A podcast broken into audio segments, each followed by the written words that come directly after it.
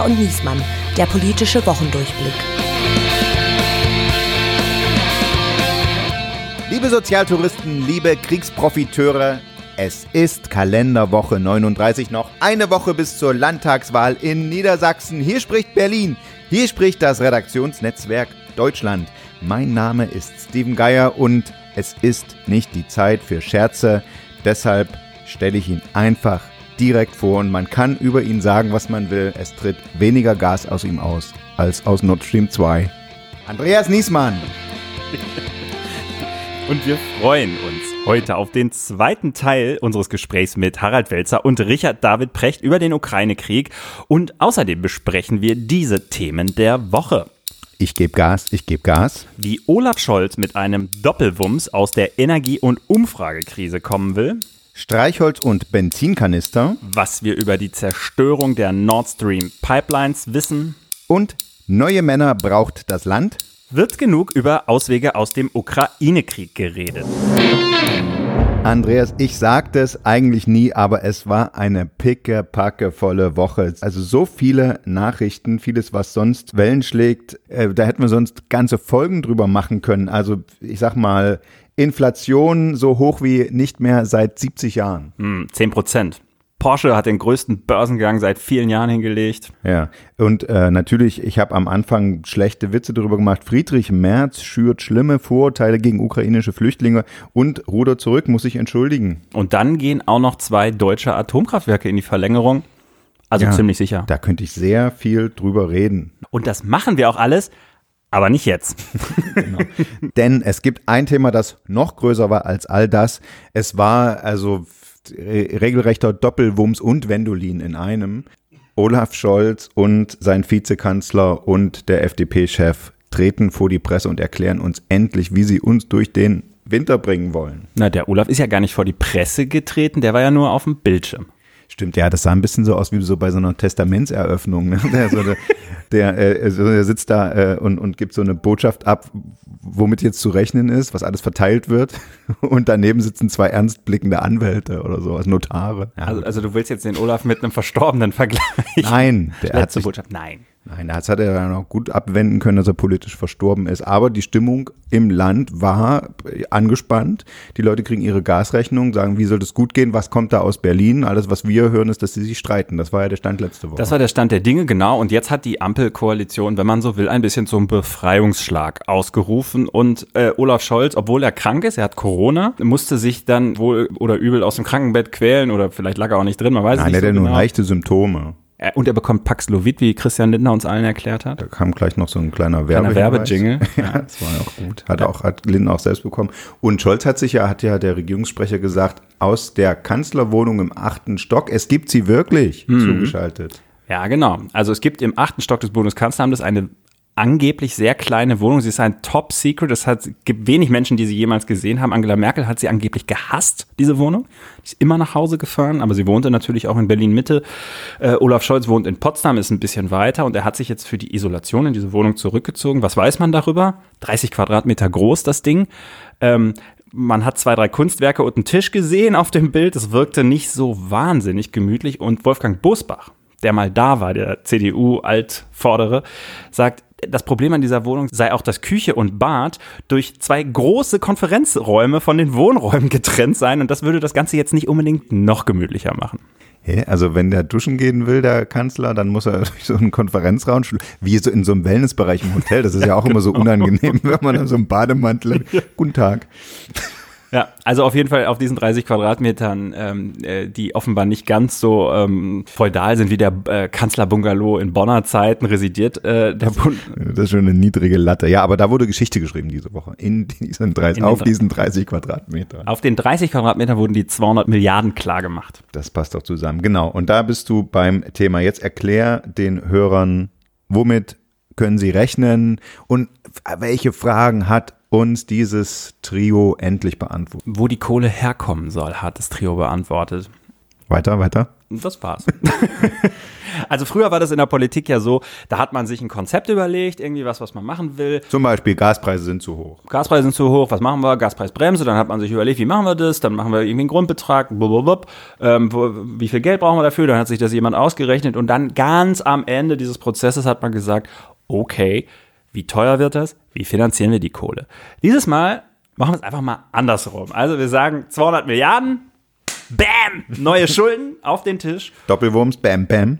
Und über die Details soll sich eine Expertenkommission streiten. Ja, aber klar, weil natürlich das Wichtige daran ist weniger das Modell, wie die Gaspreise gedeckelt werden, sondern das Wichtige ist das Signal, ihr Deutschen, alles wird gut, wir kümmern uns, irgendwie bezahlen wir euch alles, was, was zu viel wird. Wahrscheinlich, das wird auf so ein Modell hinauslaufen, Grundbetrag kann jeder Haushalt äh, verbrauchen, ob reich, ob arm, geht hat auch Habeck äh, nochmal gesagt, geht auch systematisch schlecht anders zu regeln. Man sieht ja nicht am Gasanschluss, ob derjenige Geringverdiener oder Millionär ist. Und alles, was beson was darüber hinaus jetzt besonders teuer ist, wird vom Staat ausgeglichen. Nur, dass es diesmal kein Sondervermögen ist, sondern ein Abwehrschirm, aber das Geld kommt aus der gleichen Quelle. Schulden. Genau. Und das ist ja bei Sondervermögen auch schon immer witzig. Man redet von Vermögen und eigentlich müsste man Sonderschulden sagen. Das sind natürlich auch Sonderschulden hier, für die sich die Politik einen netten Titel ausgedacht hat. Abwehrschirm. Christian Lindner hat das dann auch mit markigen Worten äh, verkauft, indem er gesagt hat, wir sind in einem Energiekrieg und äh, die russische Aggression zielt darauf ab, den Menschen das wegzunehmen, was sie sich aufgebaut haben. Und dagegen werden wir uns wehren. Und Deutschland ist wirtschaftlich stark und schlägt jetzt wirtschaftlich zurück. Hm, das sagt er natürlich deswegen, weil du, um die Schuldenbremse auszusetzen, äh, es mit einer Notlage begründen musst. Äh, jetzt gab es wieder erwarten nicht so viel Häme über Christian Lindner, der nun doch, wie wir alle schon erwartet haben, die Schuldenbremse aussetzen muss. Das finde ich auch richtig so, weil äh, irgendwie die Zeiten von äh, parteipolitischen Spielchen sind, irgendwie die Zeit ist nicht danach. Und man muss auch sagen, dass Ärgerliche war ja eher dieses ewige dran festhalten, als jetzt das Aussetzen, weil ich habe mich sowieso gefragt, was hat er da politisch zu gewinnen, wenn die Leute Angst haben, nicht irgendwie über den Winter zu kommen, äh, finanziell oder sie frieren müssen, äh, und ob dann da jemand mit einer Decke über der Schulter sitzt und sagt, wenigstens die Schuldenbremse ist nicht ausgesetzt. Also ich ist mir wirklich unklar gewesen. Ja, oder so ein mittelständischer FDP-Unternehmer, ja, Mitglied im baden-württembergischen Ortsverein und der sagt, hey, ich kann alle meine Leute in Kurzarbeit schicken und den Laden abschließen, aber Lindner hat die Schuldenbremse eingehalten. Ja, also ja. habe ich nicht verstanden. Das haben wir alle nicht so richtig verstanden. Vielleicht hat es länger gedauert, dieses jetzt dieses Modell so auszuarbeiten, weil es bleiben die Regeln der Schuldengrenze ja, äh, Schuldenbremse ja in Wirkung sozusagen für alles andere. Ja, genau. Es ist ein Trick oder auch ein Kunstgriff, je nachdem, wie man das jetzt halt will, den er da anwendet. Ähm, in diesem Jahr saugt sich der Wirtschaftsstabilisierungsfonds, dieser Abwehrschirm, das Sondervermögen, das sind ja alles die Begriffe, die das Gleiche meinen. Also dieses Finanzvehikel noch einmal richtig mit Geld voll, 200 Milliarden. Und im nächsten Jahr kann er dann in seinem Bundeshaushalt die Schuldenbremse wieder einhalten. Und der Vorteil für ihn ist, ähm, er schafft es dadurch, Begehrlichkeiten bei all seinen Ministerkollegen ähm, irgendwie in, in, Grenzen zu halten, weil er sagt, für euch, Freunde, gilt die Schuldenbremse und kommt mir jetzt nicht Hubertus Heil und sagt, du hast irgendwie noch 300 Programme entwickelt, wie du irgendwie Langzeitarbeitslosigkeit bekämpfen willst, dafür kriegst du nämlich keine Kohle von mir.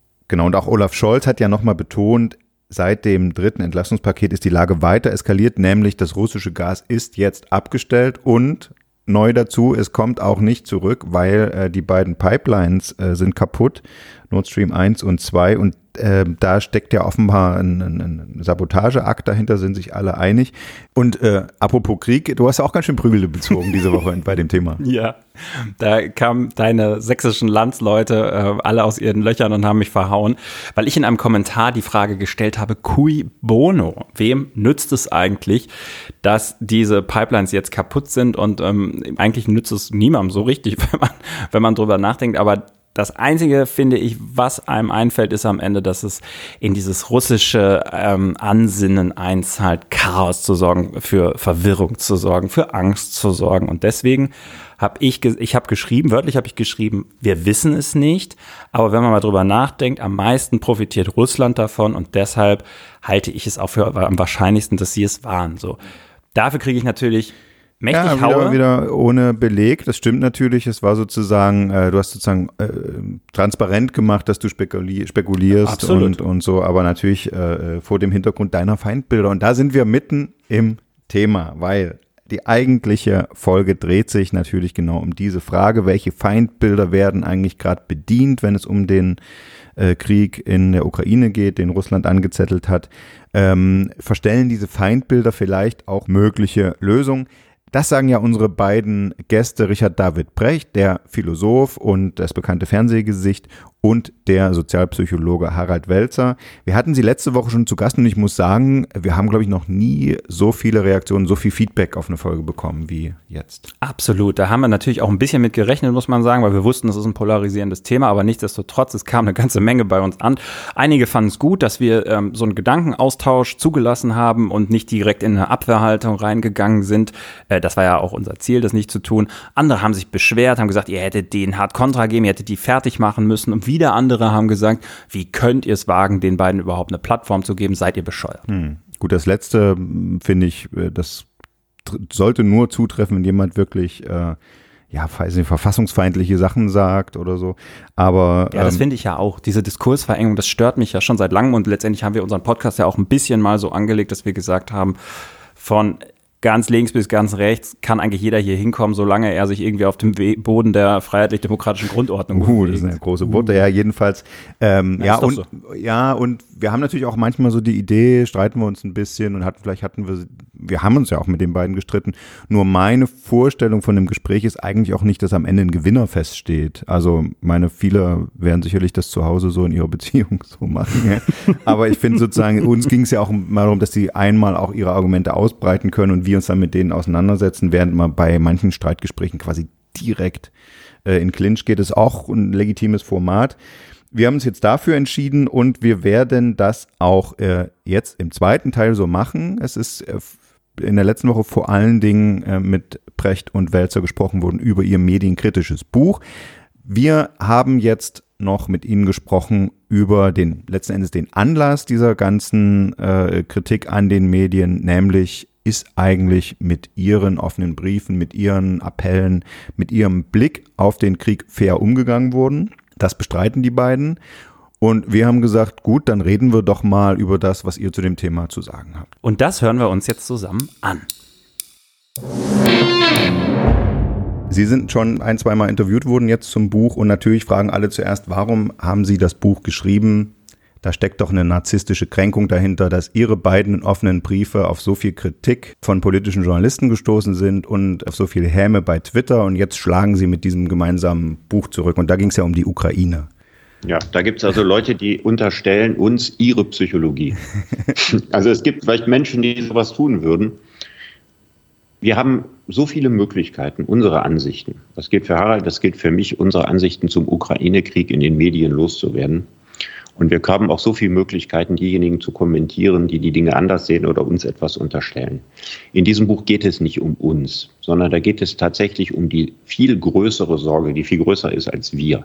Und das ist eben, wenn man über eine so schwierige Frage wie die Waffenlieferungen an die Ukraine zu der man wirklich unterschiedlicher Meinung sein kann. Das ist auch meinem Freundeskreis sind die Menschen unterschiedlicher Meinung.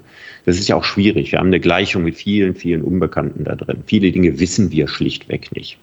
So, dass man in einer solchen Situation ist, das Wichtigste, was man überhaupt machen kann, dass die Gesellschaft deliberativ funktioniert. Das heißt, dass sie sich beratschlagt. Und da ist der offene Brief auf der einen Seite und der Appell an die Friedensverhandlungen auf der anderen Seite ein Beitrag zu gewesen.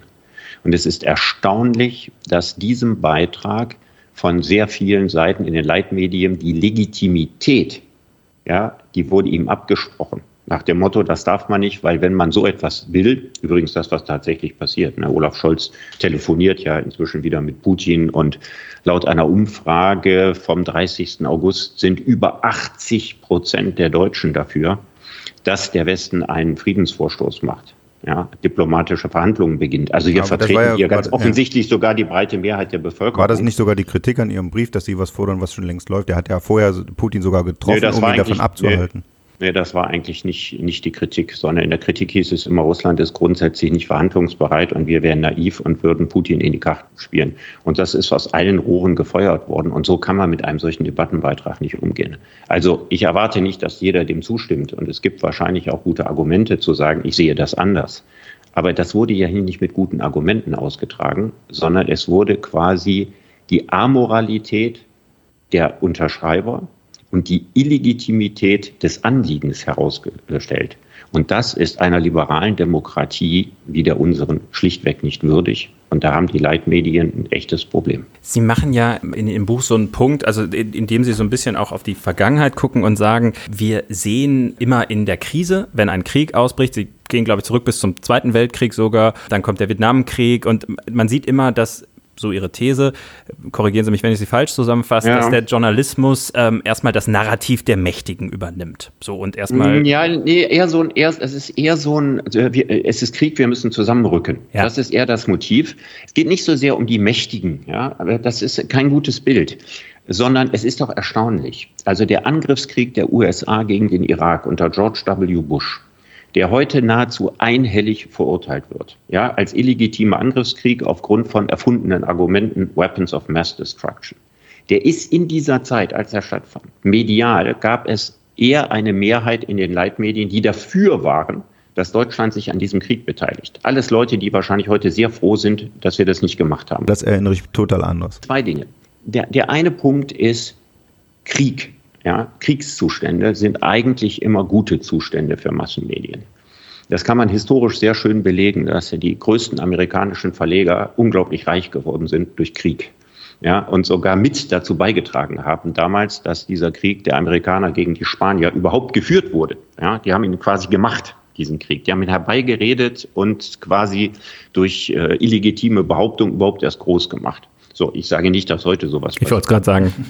Nein, nein, das passiert heute nicht. Ich will aber klar. sagen, es gibt eine alte Tradition, ja, dass Massenmedien in Krieg zur Hochform auflaufen. Und eine dieser Forderungen, die dann immer gekommen werden, ist, die Reihen zu schließen. Das heißt, also jemand, der eine andere Meinung hat, der wird dann als Defetist wahrgenommen. Das heißt, jetzt ist Krieg, jetzt wird nicht diskutiert, sondern jetzt stellen wir uns alle in eine Reihe. Und dieser Mechanismus, der greift hier und der hat auch bei all den anderen kriegerischen Ereignissen, Jugoslawienkrieg, George W. Bushs Überfall auf den Irak und so weiter, immer ziemlich gut funktioniert. Und deswegen ist es nicht so ganz erstaunlich, dass er jetzt auch wieder funktioniert. Sie plädieren dann in Ihrem Buch dafür, dass es möglich sein muss, eine dritte Position, nennen Sie das, glaube ich, äh, äh, einzunehmen. Ne?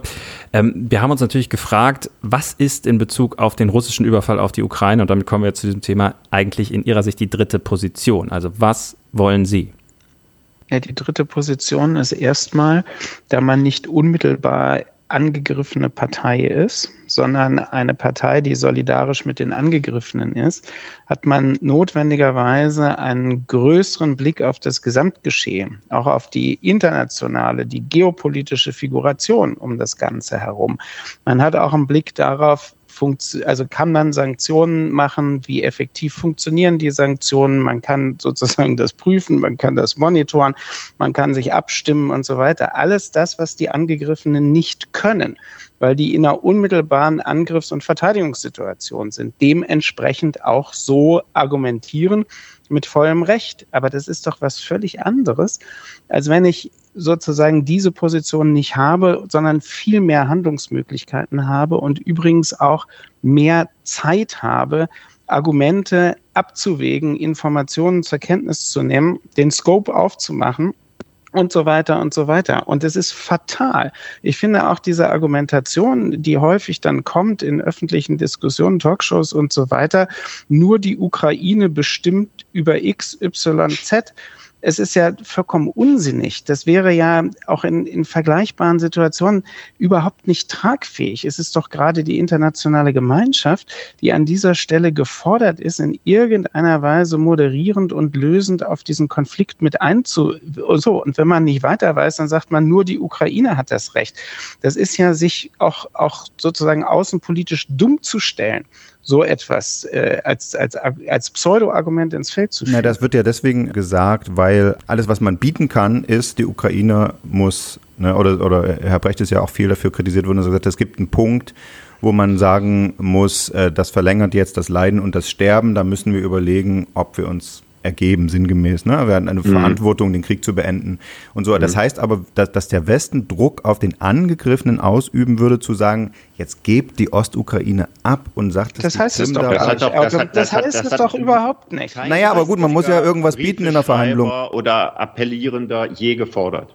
Das hat doch keiner hat jemals gefordert. Aber das wäre meine Kritik an allen Briefen. Und wir hatten auch schon Ranga Yogeshwar zu Gast. Ja. Ähm, das war auch sehr äh, äh an, angenehmes Gespräch. Aber gibt keinen, außer der Forderung, die Weltgemeinschaft muss jetzt mal diplomatisch aktiv werden, gibt es keinen äh, Punkt, was Falsch. kann man Putin bieten, Falsch. außer zu sagen, wir frieren den Krieg ich, ein, besetzt die Ostukraine. Ich mache mal einen Vorschlag, Sehr was man ihm bieten kann. Wir haben ja jetzt gesehen, als die Diskussion darum ging, Finnland und Schweden in die NATO aufzunehmen, dass der NATO-Vertrag vorsieht, dass alle Mitgliedstaaten einverstanden sein müssen mit der Neuaufnahme eines Mitglieds.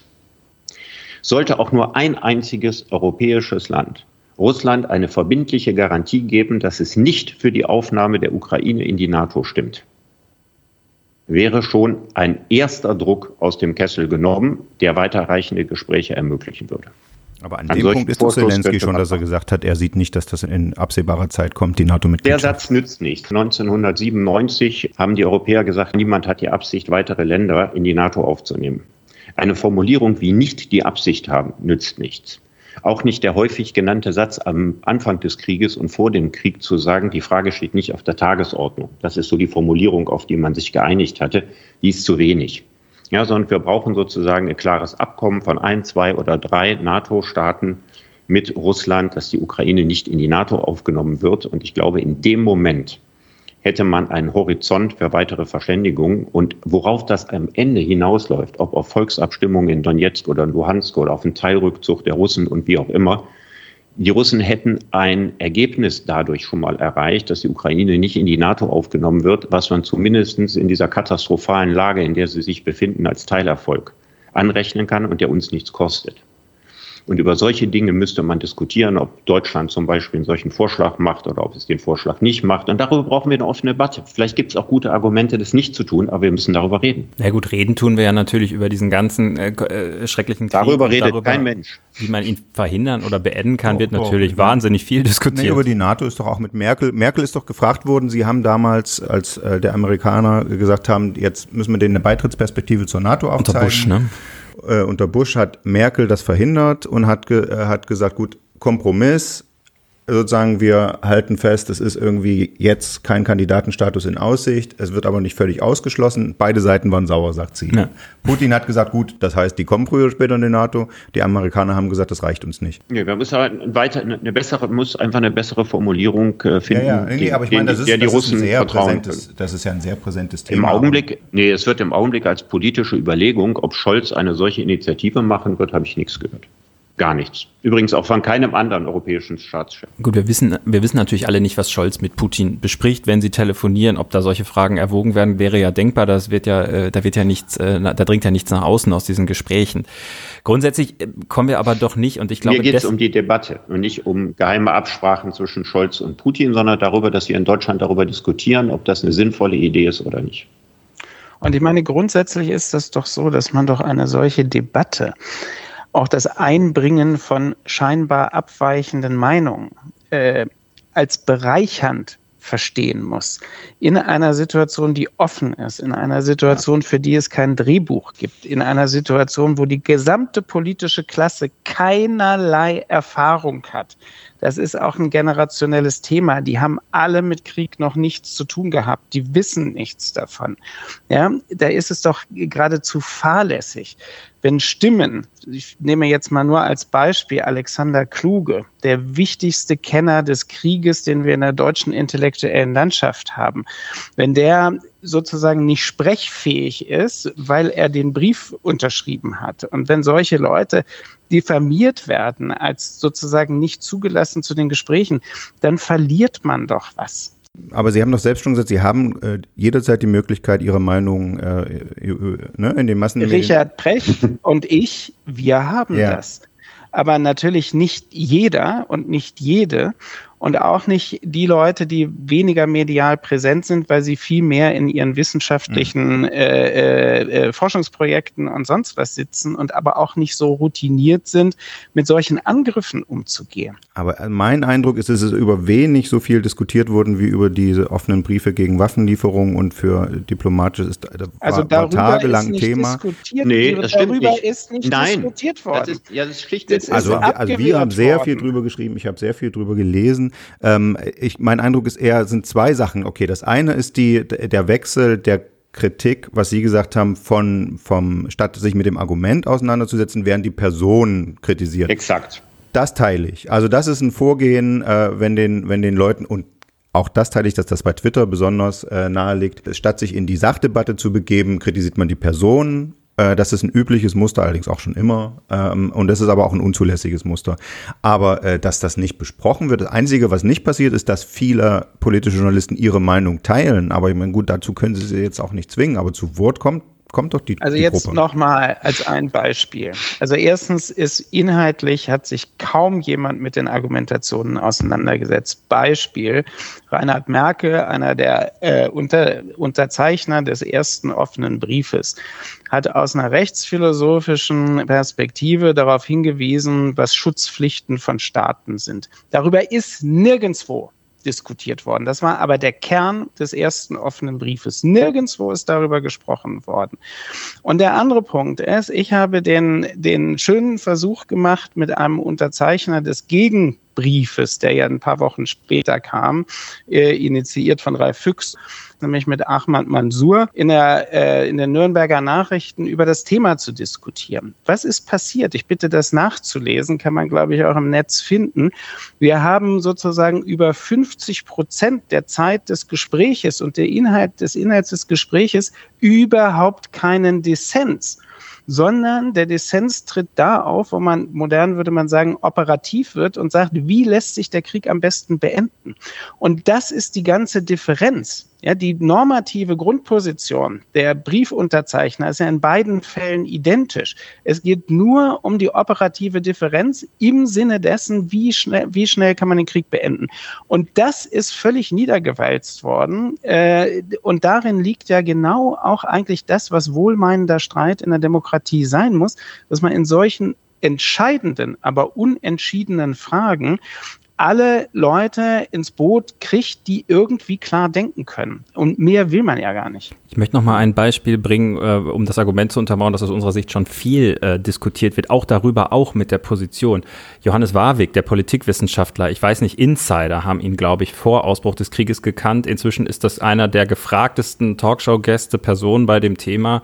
Ähm, und der vertritt ja ausdrücklich auch, ähm, also diese Thesen, also dass er sagt, ne, ab vom Mainstream und wir müssen irgendwie gucken, äh, wie kriegen wir das mit Russland hin. Also, mhm. aber man muss auch eins dazu sagen, ne? Also er kriegt dafür hartes Feuer, klar. Ja, ja es ist nicht nur hartes Feuer. Ne? Hartes Feuer muss man aushalten können, wenn man in der Öffentlichkeit steht, sondern es geht darum, dass Talkshows in Deutschland von einer einzigen Ausnahme, die ich kenne, immer so besetzt sind, dass diejenigen, die für Waffenlieferungen sind, in der deutlichen Mehrheit sind.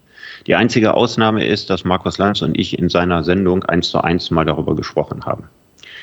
Aber in den Talkshows, die wir sonst haben, ja, dann zeigen Sie mir eine einzige, wo mal die Position derjenigen, die Zweifel daran haben, dass weitere Waffenlieferungen das Beste sind, was wir für die Ukraine tun können, dass die irgendwo adäquat zu Wort gekommen sind. Das heißt, diese Meinung wird medial als Außenseitermeinung vorgeführt, schon durch die Besetzung einer Talkshow.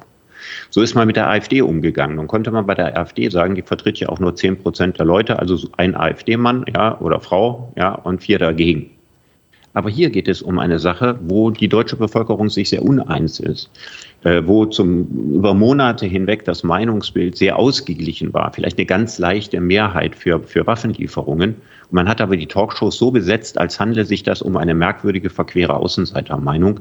Und man kann noch so gut argumentieren, und Johannes Warwick kann gut argumentieren, wenn man gegen vier andere anargumentieren äh, muss und im Zweifelsfall auch noch gegen den Moderator oder die Moderatorin, dann ist das kein besonders rühmliches Beispiel für eine deliberative, beratschlagende Demokratie. Aber ich glaube, da unterstellen Sie Motive äh, andere Motive, als die Redaktion da bei der Besetzung der Talkshows haben.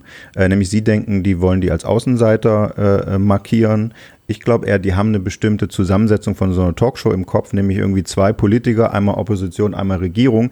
Wir haben jetzt halt die Lage, dass Scholz Panzerhaubitzen liefern will und Merz Kampfpanzer. Sozusagen, da ist jetzt das Problem, dass wenn man Opposition und Regierung einlädt, wie sie ja auch schon im Buch andeuten, sehen die sich in dem Punkt nicht so uneins, wie sie sich mit beiden sind. Und die denken aber in, in diesen Sphären und gar nicht so in dem, ja, wir müssen jetzt jeden abfragen, was hält der von äh, Waffenlieferungen und dann setzen wir es 50-50, weil in, den, in der Bevölkerung ist die Meinung auch 50-50. Naja, aber die Empirie spricht doch für sich. Das ist doch ganz einfach. Also ich meine, gestern Abend äh, äh, Markus Lanz, da sitzt dann Frau Wagenknecht und drei, in dem Fall auch inklusive des Moderators, reden auf sie ein. Äh, und zwar, man kann jetzt von Frau Wagenknecht halten, was man will. Ich persönlich halte äh, ausgesprochen wenig von ihr. Aber es war schon interessant zu sehen, dass kein einziges Argument, was sie gebracht hat, Gegenstand der Auseinandersetzung war sondern man gewissermaßen auf sie eingeredet hat. Und wir haben, könnten jetzt ja mal so eine Talkshow-Archäologie machen.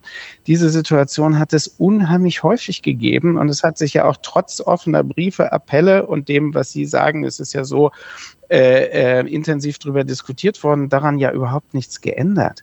Äh, am, am, Sonntag hatten sie Anne Will, da war der einzig Eingeladene, der eine, eine bisschen äh, äh, andere Meinung vertreten hat, aber nur nuanciert anders, war Herr Müller als mhm. SPD-Außenpolitiker gegen eine Phalanx von Leuten, inklusive mhm. Anne Applebaum, ähm, die alle zu 100 Prozent dieselbe Auffassung teilten und auf Herrn mhm. Müller eingeredet haben. Das, mhm. das ist doch. Das ist ich ich sage noch einen Satz dazu. Wenn man, wenn man wirklich und das mir ist wie Schuppen äh, aus den Augen gefallen, von den Augen gefallen. Als man muss ja nur mal Servus TV gucken im Hangar, diese Diskussionen, die da stattfinden. Da findet man tatsächlich ausgewogen besetzte Talkshows. Und wenn man eine so eine Talkshow gehört hat, da denkt man sich, das wäre bei uns nicht möglich. Und dann erschrickt man und dann fragt man, warum ist das bei uns nicht möglich? Ja, wie gesagt, also ich glaube, dass in dem üblichen Talkshow-Personal ist es eben doch eine Minderheitenmeinung. Also dann müsste ich anfangen, wirklich Leute von der Straße rekrutieren. Der, der Masala, der die Gegenposition zu ihrer zugegeben vertritt, sagt, Leute, die sich wirklich mit dem Thema auseinandersetzen, da gibt es nicht so viele, die sagen, wir müssen den Konflikt einfrieren. Ne? Also mir würden sofort 20 Leute einfallen, die ich da besetzen könnte in der Talkshow. Da machen wir gemeinsam eine Liste und schicken die an die Talkshow. Auf jeden Fall äh, bedanken wir uns bei Ihnen fürs Dabeisein. Es wird noch viele Shitstorms wahrscheinlich und im Idealfall auch noch viele hitzige Diskussionen mit Ihnen beiden geben. Vielen Dank, dass wir äh, auch dabei sein durften. Danke. Ja, alles Gute. Danke fürs Gespräch. So, das war also unser Gespräch mit Herrn Precht und Herrn Welzer. Sag mal, das war doch jetzt so ein Punkt. Hätte ich da jetzt direkt dranbleiben müssen und sagen, Sie schlagen also Servus TV als Vorbild für Deutschland vor oder äh, steht es dann für sich, wenn er sowas sagt? Ich bin da auch kurz zusammengezuckt und habe das überlegt. Servus TV, müssen wir vielleicht dazu sagen für unsere Zuhörerinnen und Zuhörer, die das nicht kennen, ist ein österreichischer Fernseh-Privatsender, war viele Jahre lang bekannt für aufwendige Naturfilme und äh, historische Dokus, gehört dem Red Bull-Besitzer und Milliardär Dietrich Mathe-Shits. Und Servus TV hat in der Pandemie so ein neues Gesicht bekommen, eine neue Kurve genommen, ähm, also sind sehr populär geworden für ihre Talkshows, sind inzwischen der am meisten gesehene Privatsender Österreichs. Und sie stehen auch hart in der Kritik, weil, weil ihnen immer wieder vorgeworfen wird, dass sie Corona-Falschbehauptungen verbreiten. Es gibt Untersuchungen, dass Nutzer von Servus TV äh, besonders häufig an Verschwörungstheorien glauben. Und ein Vorwurf, der besonders häufig gemacht wird, ist der des False Balancing. Das heißt also in der Corona-Pandemie, du weißt es, man, man lädt ähm, zu einem Thema Impfen, was in der Wissenschaft relativ unstrittig ist, irgendwie zwei Leute ein, die es befürworten und man lädt zwei ein, äh, die dagegen sind und tut damit so, als sei das ein ausgeglichenes Thema und das ist es mhm. eigentlich mhm. nicht. Das ist im, im, bei der Klimadebatte noch viel stärker, das Problem, viel größer das Problem, ja.